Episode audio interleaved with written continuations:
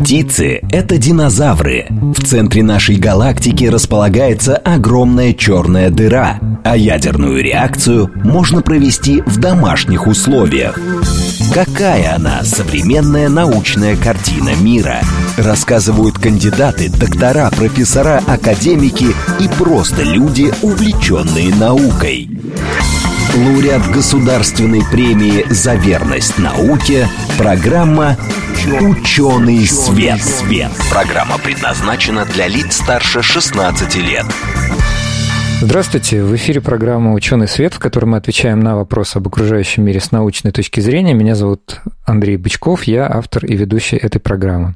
У нас сегодня в гостях Александр Сергеев, научный журналист, член комиссии РАН по борьбе с лженаукой. Александр, добрый день. Добрый день. Ну, сейчас а, я объясню повод, по которому мы сегодня с Александром собрались. Дело в том, что на днях вышел меморандум комиссии по борьбе с лженаукой Российской Академии Наук об астрологии, а точнее о лженаучности астрологии, если строго следовать заголовку. Вот эм, я полагаю, что нашим слушателям все-таки были бы интересны а, именно аргументация комиссии, прежде всего, а, потому что наверняка многие из них этот меморандум не читали. Вот, поэтому, Александр, вам такое напутствие. Представьте, что у вас есть аудитория в несколько десятков тысяч человек, которые вас прямо сейчас уселись слушать. И где-то в районе 40 минут времени. А, нам необходимо сейчас с, со слушателями, с вами пройтись по этим аргументам и представить точку зрения, почему астрология не научна и астрологам не стоит доверять. А я буду как судья на поединке просто следить за хронометражом.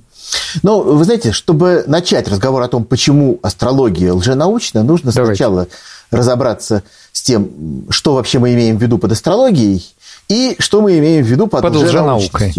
Да. да.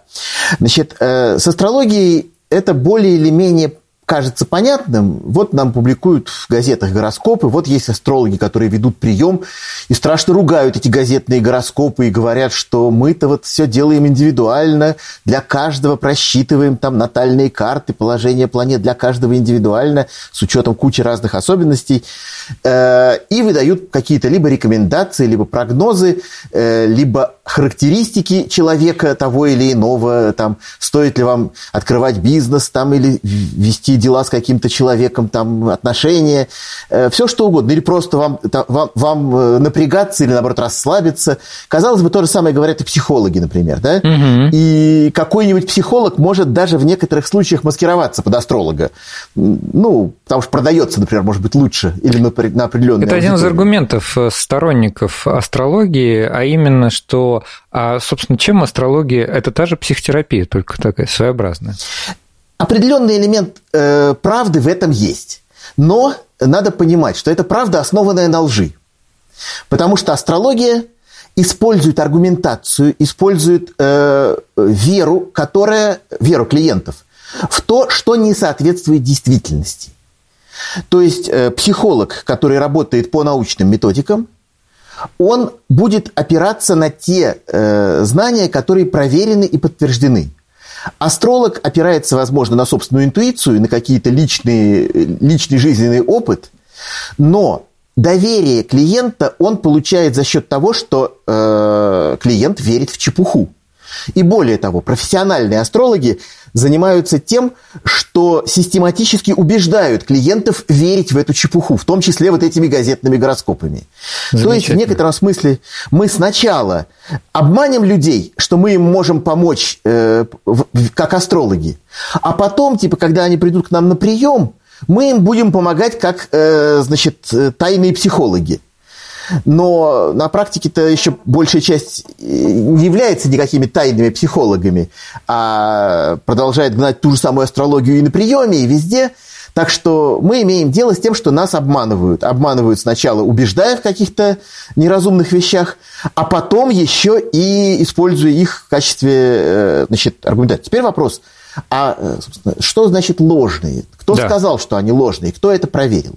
Вот здесь возникает такая штука. Ведь мы же можем верить в какие-то вещи, а в какие-то не верить. Да.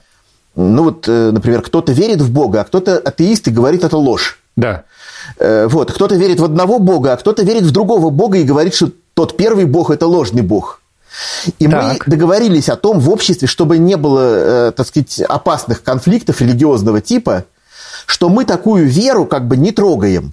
Хочешь верить в Бога – верь в Него. Не угу. хочешь верить в Бога – не верь в Него. Но, что называется, не преследуй других за то, что они верят. Э, так вот, не надо преследовать других за то, что они во что-то верят. Это право человека. Э, даже если они ошибаются, и вера их ложная, но э, социальное так сказать, существование, сосуществование людей будет спокойнее, если мы позволим каждому верить в свое. Но тут возникает одна штука. Что если приходит э, человек и говорит, что он знает о моем Боге то, чего я про него не знаю, и более того, что я о нем твердо отрицаю. Вот это уже будет совсем другая история. Что если мне приходит, ко мне приходит человек и говорит, астрология – это наука, я занимаюсь наукой, а мне приходит какой-то человек и говорит, это тоже наука. Я говорю, ну нет, но мы же наукой знаем, как заниматься. Наука – это наша система значит, мировоззрения, наша система знания, э, которая проверена практикой, и мы видим наши все интернеты, смартфоны, э, космические корабли, атомные электростанции, э, все это пластик, там, все что угодно, да, лекарства, антибиотики, все это наука. Мы разработали все это всем человечеством, да, разработали все это, опираясь на определенные принципы, кто-то говорит, там в науке тоже есть вера. Да, на самом деле чуть-чуть где там есть. Мы верим в то, что есть реальность. И в то, что эту реальность можно проверять экспериментальным методом. И что если что-то проверено экспериментально и подтверждается... Вы не забегайте. То... Мы сейчас про экспериментальность да. и подтверждение обязательно поговорим. Да. Хорошо. Итак, нам приходят и говорят, а вот мы тоже наука. Тогда мы со своей стороны научные говорим, ну так вы подтвердите, что вы соответствуете как наука тому, что требуют от науки. А от науки требует многого. И всякое знание, которое не удовлетворяет тем критериям, которые предъявляет наука, а эти критерии становятся с каждым э, десятилетием все жестче и жестче. И все больше и больше похороненных научных идей. Так вот, э, чем древнее научная идея, тем больше у нее шансов быть похороненной. Так. Потому что мы узнаем все больше и точнее. И вот нам приходит и говорит, а вот это тоже наука. Мы говорим, постойте, постойте, давайте-ка проверим. Вот у нас есть методы проверки. Вот. Давайте как раз Проверяем. Об этих, ага. об этих методах и поговорим. Вот, но вначале, извините, получилось немножко, что я вас так как будто бы перебил, но мне кажется, вы, вы уже органично переходите непосредственно к аргументам а, комиссии по борьбе с лженаукой. А, насколько я понимаю, у науки есть некоторые методологические требования, которые позволяют установить или констатировать, что некоторое знание является научным. Вот э, соответствует ли астрология этим методологическим критериям? Так вот, э, действительно, методологические требования есть. Правда, здесь есть некоторая важная оговорка для тех, кто, так сказать, вдается в детали. Сами эти требования, они скорее философского характера. То есть они появляются из э, того, что э, философы науки исследовали, как развивалась наука, и поняли э, значит, про то, как устроено научное знание. Это понимание тоже развивается со временем. Но вот из, из самых важных критериев, что знание должно быть логически последовательным, то есть угу. не должно быть внутренних противоречий в том, что утверждается. Оно должно быть четким, должно быть точно ясно, что мы Э, утверждаем, что мы не утверждаем. Так. И, наконец, э, э, знание должно иметь экспериментальную проверку, то есть оно должно подвергаться экспериментальной проверке. Эта проверка бывает двух типов. Один тип называется верификация, когда мы проверяем на каких-то, ну, как бы проверяем утверждения научные на том, что значит, у нас есть ну, какие-то наблюдения, и мы говорим, вот эти, это наблюдение можно объяснить так. Вот у нас сходится теория с наблюдениями. Но что еще важно, э, научная теория должна быть фальсифицируема. То есть она должна всегда ставить себя под угрозу. Это очень сложное, она на самом деле, понятие. Это очень сложное понятие, да. То есть не, фальсифици... не, не фальсифицирована она должна быть. Она должна быть фальсифицируема. Угу. То есть любая теория обязана предъявлять миру некоторые э, предсказания, некоторые э, выводы, которые любой человек может проверить. Проверить экспериментально. Если в результате проверки мы обнаруживаем, что нет соответствия, это нет не опровержение теории, но это ей некий жирный минус, да. от которого она должна отбиваться потом. Объяснять, Давай... почему он получился такой. Давайте, раз угу. вы эти критерии уже упомянули, в принципе, самое важное, вот, я вам просто буду задавать наводящие вопросы, а вы будете с вашей стороны приводить, соответственно, аргументы. Итак, проводилась ли экспериментальная проверка заявлений астрологов? Ну, проводилась. Правда, она проводилась только в относительно поздние времена, вот уже в 20 веке в основном. Ну, раньше тоже бывало, но э, в основном все-таки проверка как именно претензии на научность относится к 20 веку. И таких э, проверок было довольно много. Я не могу сказать, что все они были сделаны хорошо, потому что не очень много хороших ученых готовы тратить время на проверку того, что они, в общем, и так считают ерундой. Но есть целый ряд работ, в которых такие проверки проводились. Ну, самый известный из них это, конечно, вот эффект э, Барнума угу. э, или эффект Фостера, который э, э, заключается в том, что люди, как выясняется, готовы верить, э, что астрологический э, не прогноз, а, скажем так, астрологическая характеристика, характеристика личности. написана именно про них, если им об этом сказали и как-то подготовили к тому, что э, это э, ручная работа лично для них. Угу. Эксперимент проводился довольно просто. Приходили студенты, им раздавали анкету с подробным личностным тестом. А потом давали одинаковый этого, прогноз. Давали одинаковый прогноз, о чем им не говорили, но им выдавали одинаковый астрологический текст характеристикой личности. И просили оценить по шкале там, пятибалльной, каков э, уровень точности этого, этой характеристики. И было очень много высоких оценок, и средний балл получался 4,2. То есть, э, а людям выдан реально один и тот же текст, на, который как бы про всех одно и то же можно То есть, написать. в среднем большинство испытуемых заявляли, что э, этот прогноз описывает их даже лучше, чем на четверочку. Да. Дальше. Э, тут можно сказать, что это просто эффект, связанный с э, текстом какого-то э, непонятного происхождения, какой-то гороскоп из газеты, мало ли что там написали. Да, а вот исследовалась ли связь расположения планет, например, с некоторыми событиями жизни или успехами э, тех или иных людей? К сожалению, вот такую связь, конкретно расположение планет с конкретными успехами, ее очень трудно формализовать э, для того, чтобы проводить э, качественную проверку. Поэтому проверки проводили немножечко в другом формате. А, одна из таких проверок э, проводилась э, в Аризонском университете. Они взяли, э, связались с Аризонской астрологической ассоциацией, попросили их астрологов подготовить натальные карты для 23 человек, произвольно взятых. Э, Причем все были э, одного, примерно одного возраста, ну, с разной датой рождения, да. чтобы нельзя было делать никаких выводов на основании возраста, там, еще каких-то внешних вещей.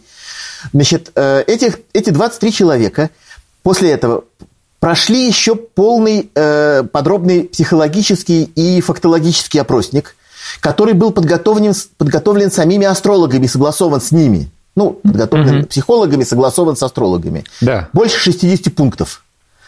И получилось два набора данных про 23 персоны.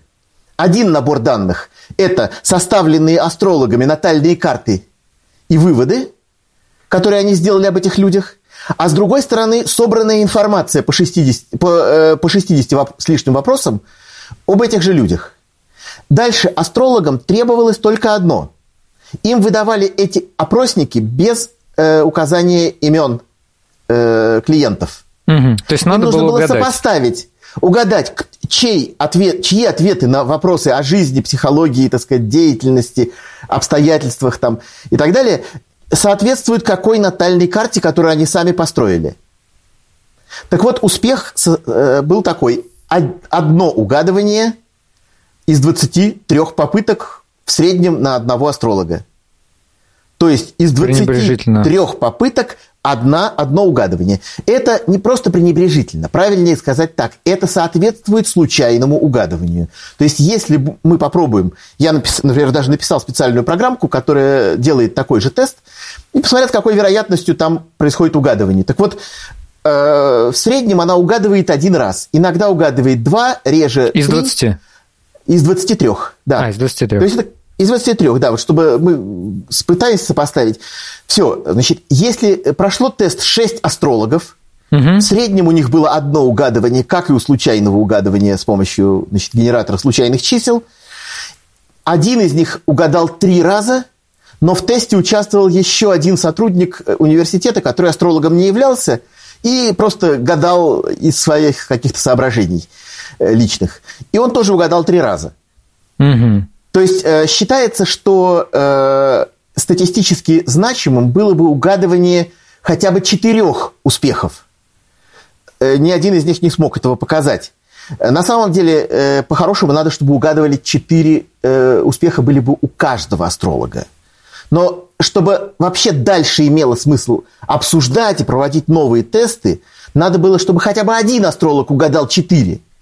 А тогда, когда угадал только один, три, то это просто ниже всякой статистической значимости и не имеет смысла даже ставить новый эксперимент. Вот на таком уровне. Есть ли хотя бы один положительный эксперимент, поставленный в научных условиях, который демонстрировал бы, что астрология работает?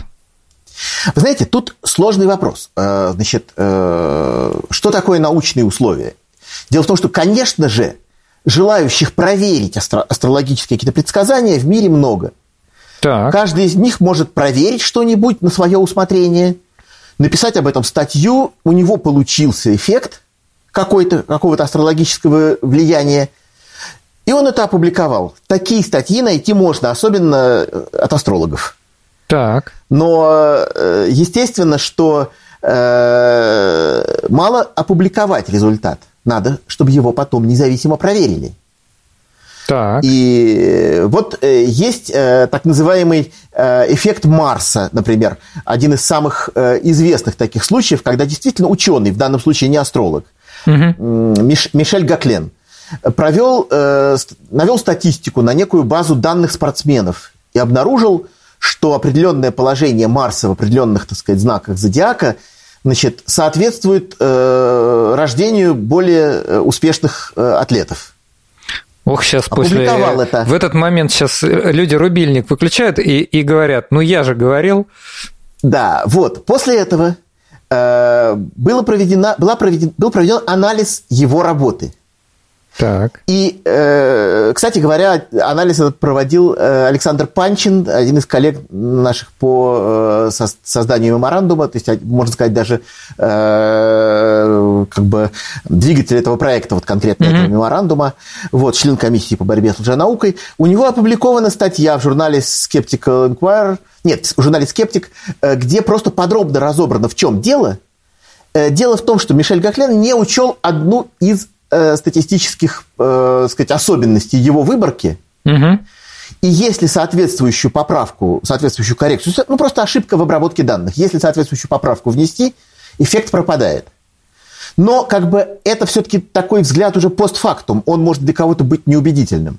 Угу. Поэтому появились э, другие работы, в которых взяли и провели те же самые тесты, но на других выборках спортсменов.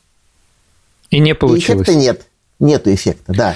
То есть, иными словами, мы можем констатировать, что на текущий момент, если не брать работы именно специалистов в области астрологии, а, у нас нет среди традиционных ученых, ну, допустим, меня бы интересовали астрофизики, которые могли заинтересоваться, э, например, связью некоторых астрономических явлений с какими-то там социальными явлениями или с личностями, там, характерами конкретных отдельных людей. Таких Э, подтверждений да. на текущий момент положительных нет. Еще. Ну, я не могу, не могу опять сказать, что кто-нибудь какой... Есть астрологи, есть астрофизиков. Ну, всякие люди бывают. Я встречал таких.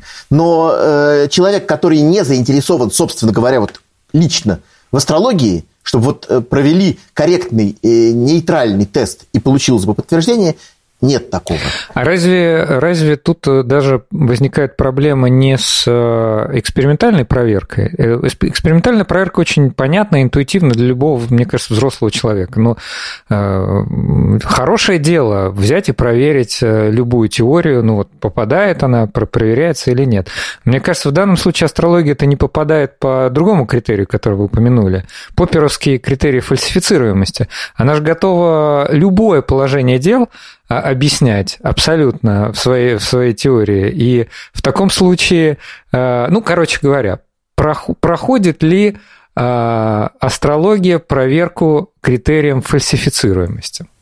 Вот э, критерий фальсифицируемости, который ввел Карл Поппер, утверждающий, что теория должна предъявлять такие проверочные так сказать, методы, которые позволяют ее э, сказать, ну, отбросить, грубо говоря, если она их не пройдет, не пройдет, эти тесты. Вот таких вещей астрология не предлагает. Астрология обосновывает э, убедительность своих э, выводов не на том, что она проверялась и будет проверяться и на, стремиться к проверке. Она основывает их на том, что мы опираемся на э, тысячелетний опыт, Э, на то, что у нас есть особое понимание, на то, что есть какая-то эзотерика, лежащая за эзотерические некие представления, лежащие за этими э, Мы выводами. просто всего не знаем. Мы просто не знаем всего, да, но мы вот уверены, что это происходит так. И так написано в книгах, или мы в этом, мы это э, на себе ощутили, личный опыт – и так далее. Опыт э, удовлетворенных клиентов, а клиенты бывают удовлетворены, и когда их обманывают. А мы сейчас э, вот эти все проблем. аргументы во второй половине программы, прям вот, вот то, что вы перечисляете, это прекрасные аргументы, аргументы сторонников, защитников астрологии, что астрология очень древнее знание, что у астрологов целая куча довольных клиентов, куда их отбросить, что у них есть сбивающиеся прогнозы, и что мы, мы ничего не знаем, а или мы многого не знаем, или мы узнаем, но через сто лет, и вы тогда попляшете, комиссия ваша, по борьбе с лженаукой. Но вот, э, вот все эти аргументы мы прям списочком пройдемся по ним во второй половине программы. А сейчас пока нам надо вот про фальсифицируемость и э, уйти на перерыв на новости. Прекрасно. Про фальсифицируемость говорим простую штуку. Астрология не стремится к тому, чтобы ее выводы были проверены. Наука стремится к тому, чтобы ее выводы были проверены. Любая теория признается как серьезный, серьезная научная заявка только тогда, когда она говорит, вот мы придумали там элементарные частицы такие, такие, такие, бозон Хиггса придумали – а проверить можно, что он есть? А вот постройте коллайдер и проверьте. Построили коллайдер, проверили, есть бозон Хиггса. А вот, например, э, мы говорим, что потепление климата происходит из-за того, что э, значит, солнечная э, активность меняется. Прекрасно. Давайте проверим, зависит ли потепление климата от солнечной активности. Строим эксперимент, собираем статистику, собираем данные, обнаруживаем, нет точной, четкой зависимости нету если возьмем действительно полные данные, нету ее. Второй момент, тоже очень важный, это то, мы вообще, честно говоря, мы его даже исключили, в конце концов, из меморандума, это прям было, был даже, была даже дискуссия среди э, так, значит, интересно. Э, членов комиссии. А противоречит ли вообще астрология каким-то данным и конкретно из физики, фундаментальной, например, из биологии, и ну, так сказать, по умолчанию как-то считается, что, ну, конечно, противоречит. А Они если говорят, она вообще планет... ничего не предлагает? Планеты влияют, да, э, на, нам на расстоянии. А как они влияют, а какие поля, а как это может быть, а как это со- соотносится с генетикой? Неужели, так сказать, акушерка, стоящая рядом с рождающимся младенцем, влияет на него меньше, чем далекий Юпитер? Вот, больше. Э, это же, то, то есть больше, э, ну, она должна влиять больше, да? Неужели она влияет меньше, как нам говорят астрологи, э, мол, Юпитер-то важнее, да? Вот, как это может быть? Так вот, когда мы стали копаться в этом во всем, выяснилось, что никакой общепринятой в астрологии системы, объясняющей, как же происходит это влияние, нету вообще. Отлично. И после этого стало понятно, что это что, нам предлагается придумывать э, какие-то механизмы влияния планет, а потом опровергать, что этого не может быть в связи с такими-то физическими или биологическими ограничениями, известными науке. Но нет, они просто не пытаются придумать никакого объяснения тем э, так сказать, утверждениям, которые они заявляют. Просто говорят, это так. Вот, вот, вот ретроградный Меркурий влияет, и все. Почему влияет? А по кочану. Никакого механизма влияния нет. Просто известно древнее знание великое. Вот об этом и обсудим после, после перерыва. Напоминаю нашим слушателям, сегодня мы обсуждаем астрологию и меморандум об астрологии, который вышел у комиссии по борьбе с лженаукой РАН – у нас в гостях Александр Сергеев, научный журналист, член комиссии РАН по борьбе с лженаукой. Как говорят в таких случаях, не переключайтесь.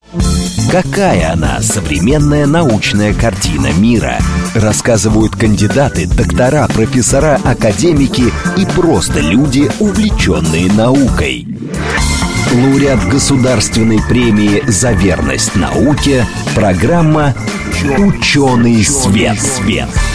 Здравствуйте, в эфире программа «Ученый свет», в которой мы отвечаем на вопросы об окружающем мире с научной точки зрения. Меня зовут Андрей Бычков, я автор и ведущий этой программы. Мы сегодня в записи, ну, надеюсь, что тема сегодняшняя вас заинтересует еще как. Э, знаете, прям вот уж если есть полезные, с моей точки зрения, научно-популярные программы, то вот сегодняшняя тема, безусловно, полезна, она имеет прямейшее отношение к науке. Обсуждаем мы сегодня меморандум комиссии по борьбе с лженаукой Российской Академии Наук, меморандум об, об астрологии. Э, заголовки там написано о лженаучности астрологии. Говорим мы сегодня с Александром Сергеевым, научным журналистом, членом этой самой комиссии РАН по борьбе с лженаукой и вот Александр у нас сегодня за всю комиссию фактически отвечает. Вообще, небольшой дисклеймер. Э, я бы все-таки рекомендовал, если людей наших слушателей это всерьез интересует эта тема, вы, пожалуйста, не поленитесь, откройте меморандум. Он не очень длинный, это не огромный документ. На самом деле на экране он занимает буквально несколько экранов. Вот в веб-браузере. На сайте это находится элементарно. В первой половине программы мы обсудили, что астрология с нашей точки зрения и с точки зрения членов комиссии не соответствует тем методологическим требованиям, которые обычно предъявляют к науке, к научному знанию. А именно экспериментальная проверка, да, критерий Карла Поппера о фальсифицируемости научных теорий. Ну и также мы вскользь упомянули, что все-таки любая научная теория должна быть хоть в какой-то степени стройной, и у нее э, должна быть какая-то теоретическая база, хоть какие-то модели, какие-то, э, ну, э, какие-то вообще...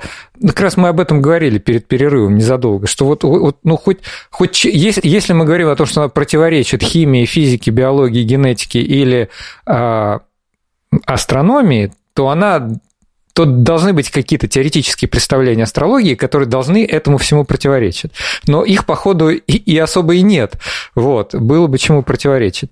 Вот, а значит, что нас ждет во второй части? Есть довольно много аргументов, и они достаточно, с моей точки зрения, серьезные. Не в том смысле, что они правдивые, а в том смысле, что о них важно упомянуть. Э, аргументы сторонников защиты астрологии. Мы сейчас по ним пройдемся, но пока предоставляю трибуну Александру. Он что-то хотел сказать.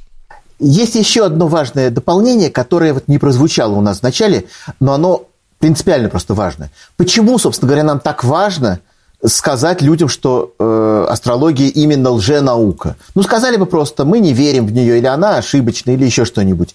В чем так. здесь проблема?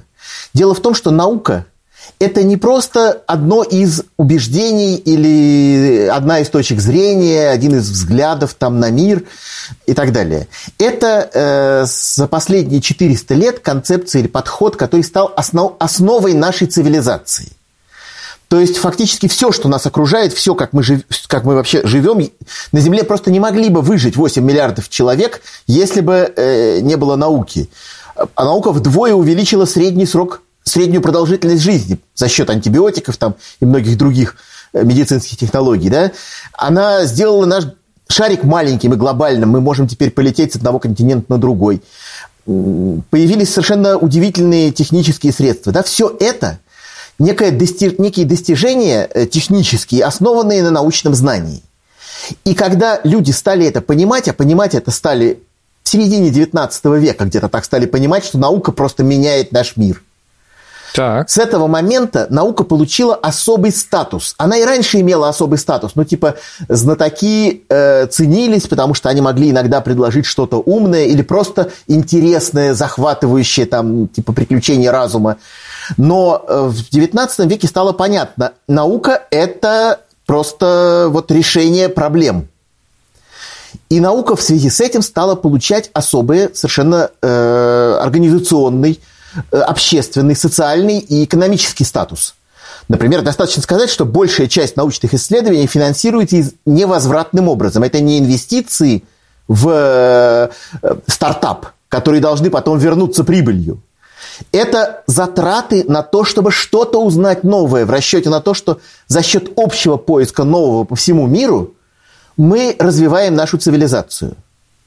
Но, но когда где-то появляются невозвратные э, деньги, которые идут за то, что вы просто двигаете знания вперед, за то, что вы просто делаете людям что-то хорошее, конечно же, появляются шарлатаны, которые говорят, о, мы тоже делаем хорошее, дайте нам невозвратных денег. Мы тоже хотим.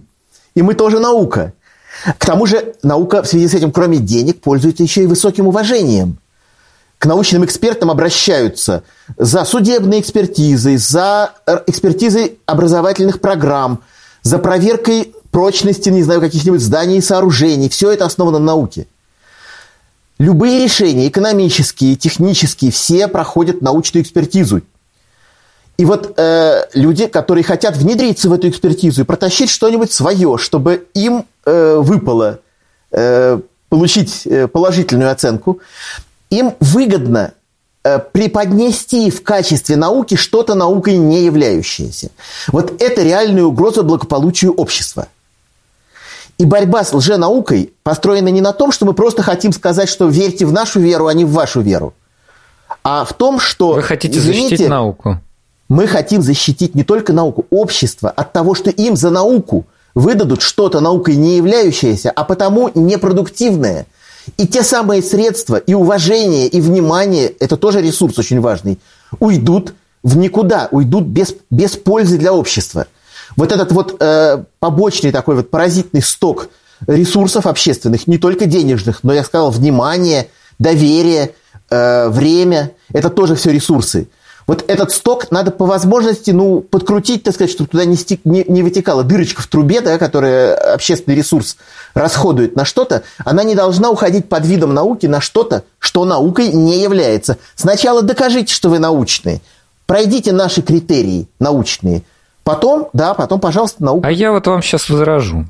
Окей, генетику и кибернетику когда-то считали лженауками, а сейчас все с ними хорошо. Может, астрологию вот это... также? Вот вы нам тут сейчас рассказываете, а пройдет буквально пару десятков лет.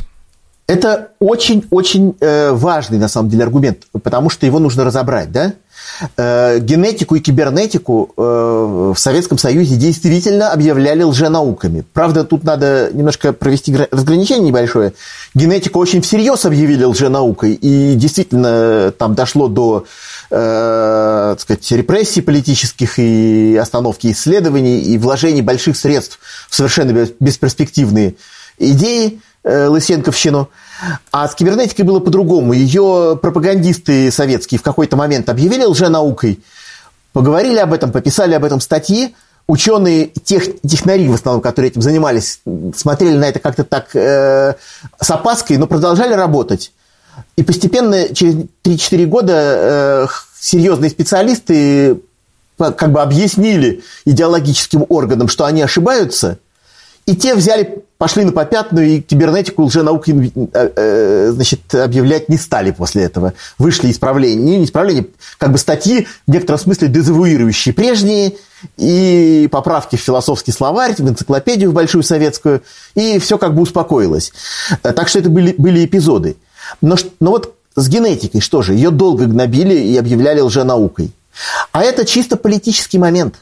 Это то, что называется э, локальное, конкретно советское искажение, потому что люди, которые добивались определенных лженаучных э, так сказать, э, идей, вот во главе с Лысенко, в рамках советской науки, они, вот тот случай, когда лженаука смогла проломить науку и победить ее – в конкретно отдельно взятой стране на время. То есть это локальное явление. В мире это никто явление. генетику лженаукой не объявлял. Ни в коем случае, да. И никто Лысенко всерьез не рассматривал. И э, в Советском Союзе тоже, в конце концов, от Лысенко отказались. Потому что практика как критерий научного знания не подтверждал Лысенко, а на одной идеологии долго не проживешь, вот он лет 20 там на этом деле мутил, потом это дело прошло. Но, но самое главное, что да, есть такая опасность.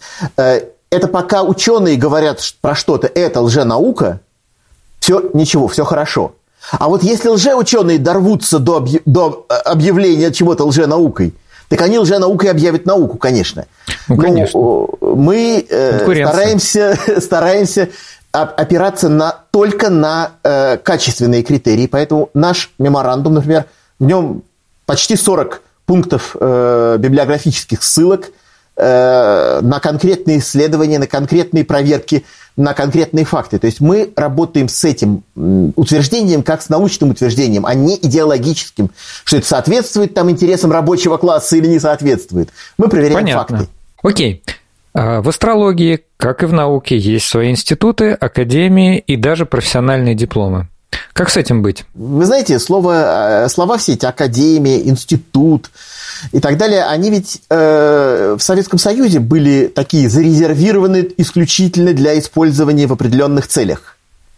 То есть, да, тогда академий было всего шесть штук, кажется, там какие там, Академия наук, э, образование, медицинское, образование. медицинское художеств, э, военное и еще, по-моему, что-то. Вот. И никто больше без, без особого разрешения называться академией не имел права.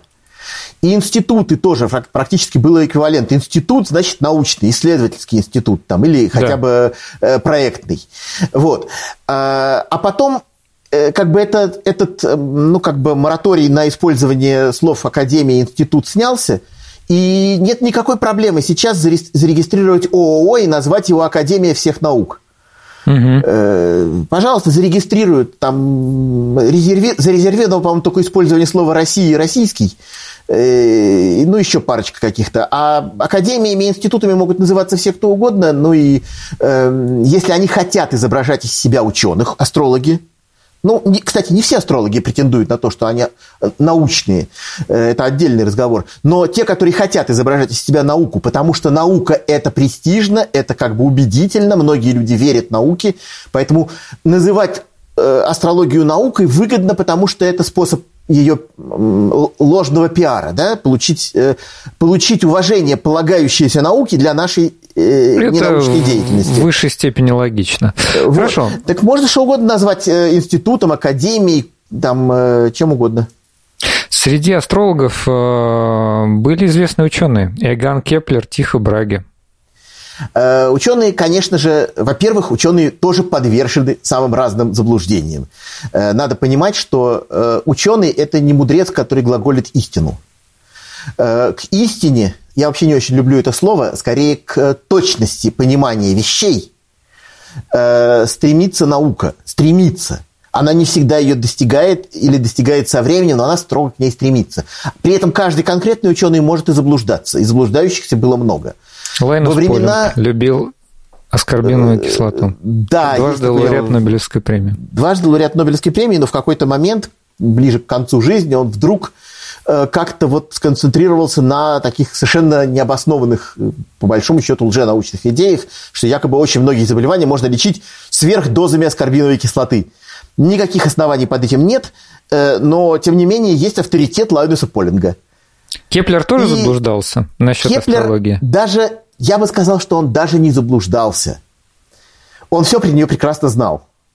И он писал про то, что астрология – это глупая дочь великомудрой астро- астрономии.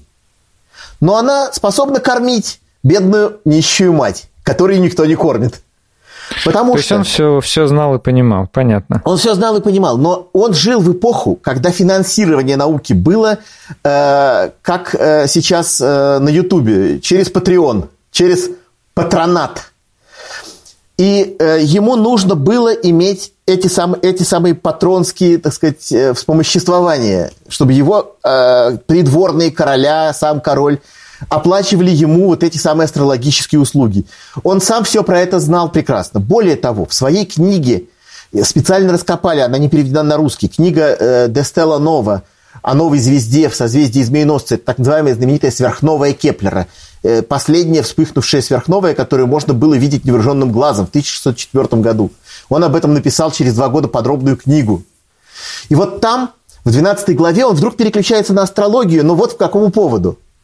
Он говорит, что вот очень важное наблюдение провел э, человек э, по имени Фабриций который так. вообще там э, пастор, э, но увлекается очень астрологией и очень хорошо наблюдает, почти как Тихо Браги, который к тому времени уже умер. Но вот незадача, он увлекается астрологией. Поэтому, мол, э, читатели, коллеги, астрономы, ну простите ему эту слабость. Э, не игнорируйте его астрономические наблюдения из-за того, что он астролог. То есть еще 400 с лишним лет назад Кеплер, который сам даже делал гороскопы, говорил, что, э, ну, как бы, э, да, есть такие заблуждения у людей. Э, ну, ну им и, нравится. Да, и вера в астрологию, безусловно, дисквалифицирует в какой-то степени исследователя. Но, тем не менее, даже верующий в астрологию исследователь может в, другой, в другом вопросе сделать что-то разумное и чем-то быть полезен для науки. Да? Но астрология это как бы это не меняет того, что, она, э, что это глупость. Вот, Про э, глупость. Э... Знаете, есть такое понятие как бы глупость, а есть понятие такая милая глупость или шалость. Вот один из аргументов, это я не просто так э, упомянул. А чего вы вообще придрались к астрологии? Она же совершенно безобидна. Она никому не мешает. Пока она служит э, поводом для такого светской беседы э, на вечеринке, она действительно не мешает. Но как только люди начинают относиться к ней сколько-нибудь всерьез, ситуация меняется. Дело в том, что, э, во-первых, они принимают часто неправильные решения. Вместо того, чтобы взять на себя ответственность, разобраться в вопросе и понять, какое решение правильное, они идут к астрологу и получают от него почти случайное решение или, ну, в общем, не относящееся к делу. Тем самым они перекладывают на него ответственность по принятию решения. Само решение оказывается необоснованным, может окажется и правильным, может окажется неправильным, но э, главное, что они просто не занимаются этим решением. Они тем самым несут отдавая эту ответственность, они принимают на себя риски, связанные со всеми неправильными решениями, которые могут быть в том числе связаны и с э, здоровьем, и с финансами, и с какой-то деятельностью практической. Это раз. Во-вторых, астрологи вынуждены для того, чтобы э, заниматься своими услугами, пропагандировать свою, идею, свою идеологию, свои вот эти вот возможности свои. Тем самым они вводят в заблуждение людей. И в некотором смысле они немножко сводят с ума все наше общество, убеждая его в несуществующих э, реалиях. Люди начинают, ну, можно так загрубляя немножко сказать, ловить глюки астрологические. То есть э, люди бы сидели себе и не думали никогда верить в, этих, в эту астрологию, но им как бы регулярно публикуют гороскопы, регулярно какие-то рекомендации, еще что-то такое. Они думают, есть ну, даже ну пара, не могут пара... эти люди врать. Да, есть даже пара когнитивных ошибок, которые я себе выписал. А, например,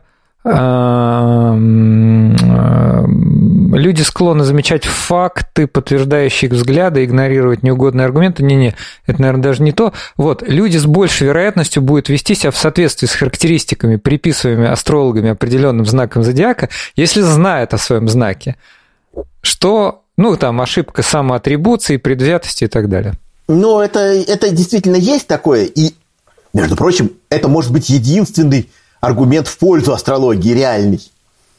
Уж если мы э, знаем, что люди несколько меняют свое поведение, когда им сказали, каким оно должно быть по версии астрологов, то значит можно на так, э, в какой-то мере рассчитывать, что он действительно будет вести себя так. Да, им можно манипулировать, это можно как-то использовать для себя, можно ну, рассчитывать, это что он поведет знаки себя были. И плохие, а все знаки одинаковые, поэтому ну, в общем, видите, нельзя исправить гражданин, приписав Есть такая, есть знак. такая байка о том, что э, во время Второй мировой войны англичане э, использовали э, сведения, которые предоставлял им астролог, работавший... Э, астролог, зная, что э, к, к услугам астролога прислушивается Гитлер. О, вот. Хорошо. Да, и это, это была такая попользу. идея, что мы можем попробовать использовать. Но, но впоследствии выяснилось, что это миф э, по двум причинам. Во-первых, англичане не прислушивались. А во-вторых, Гитлер не прислушивался к своему астрологу. Он а, у него понятно. был, но, но он и к нему не прислушивался. Но все-таки про довольных клиентов тоже один из популярных аргументов, мы продолжаем их перечислять. Все-таки у астрологов много довольных, возвращающихся клиентов, которые говорят, да нет же, оно же все, ну, плюс-минус соответствует. Дело в том, что э, удовлетворение клиента какими-то действиями э, совершенно не соответствует ответу на вопрос, а действительно ли они чему-то э, ну, были Действительно ли им помогли? Действительно ли им помогли? То есть человек может быть действительно э, доволен самим по себе фактом взаимодействия. Он может себя в этом убеждать. К сожалению, людям свойственно долго и серьезно западать на какие-то идеи или э, влияния, которые э, являются в чистом виде ложными или случайными. Ну, тут можно понять так. Э, нам нравится, возьмем что-то совсем нейтральное, нам нравится какая-то мелодия. Угу. И это не потому, что можно доказать, что она хорошая или лучше всех. Ну, просто она нам нравится. Но, но мелодия ни к чему нас не вынуждает, не заставляет нас действовать она просто нравится, да? А здесь мы имеем дело с э, ситуацией, когда нас побуждают к определенным действиям, подталкивают к этим действиям. И есть еще один момент. Мы за это платим. То есть, если мы клиенты астрологов, то мы за это платим. И тут появляется э, опасность еще одна, одного характера, одного, одного вида. И это, конечно, опасность э, зависимости от таких э, ситуаций. Дело в том, что услуги гадалок, э, услуги астрологов э, и вообще вот такие вот э, ситуации, когда ты приходишь к кому-то, кто берет на себя ответственность и некими ритуалами значит, освобождает тебя от нее, а ты типа идешь и принимаешь случайные возникшие последствия или даже негативные сказать, результаты, значит, ну, как бы против звезд не попрешь, вот. Значит, э, такое состояние, оно часто вызывает зависимость, потому что люди хотят знать, что же будет, что же мне, что же, к чему же все идет, и главное не, не, не принимать на себя при этом ответственности. Э, это примерно тот же механизм, который существует и в случае, например, игромании, да, то есть э, зависимости от азартных игр, когда человек вместо того, чтобы сесть и ответственно работать и зарабатывать деньги, он э, предпочитает дергать за ручку э, однорукого бандита. Угу. И надеяться на то, что ну мне-то сейчас повезет, ну я сейчас какую-то систему придумаю. Тут вот есть один прием, значит, и как бы и результат быстрый, и ответственности никакой фактически. И к этому возникает привычка. И э, надежда, вот эта вот ложная надежда, она продолжает подогревать человека. Точно так же происходит и с услугами гадалок, э, с услугами экстрасенсов, с услугами астрологов. Не со всеми клиентами так происходит, но опасность зависимости есть, и имеются прецеденты, когда люди буквально там чуть не все свое состояние спускают на такие э, гадания и предсказания. Спасибо, Александр. Я в конце, потому что у нас просто есть определенные рамки хронометража программы, так бы мы могли очень долго и очень подробно. Я просто приведу э, цитаты из двух э, древних э, философов или известных людей, которые демонстрируют, что даже вот в те времена были некоторые рациональные аргументы, почему, например, астрология может не работать. Так древнегреческий философ Корниат отмечал, что люди, рожденные в разное время, могут умереть во время одной битвы или одного несчастного случая. А, разные знаки зодиака, но при этом финал один. А Цицерон, всем известно, замечал, у близнецов, родившихся в одно время и в одно и то же время, э, в одно время в одном месте, может быть совершенно разная судьба. Ну и дальше тоже люди, вместе встретившие смерть, часто рождались в совершенно разных астрологических обстоятельствах. Надеюсь, что мы кого-то убедили или спровоцировали а, открыть этот меморандум. Хочу поблагодарить нашего гостя. Спасибо большое, Александр. И вам спасибо, Андрей. Александр Сергеев, научный журналист, член комиссии Российской Академии Наук по борьбе с лженаукой.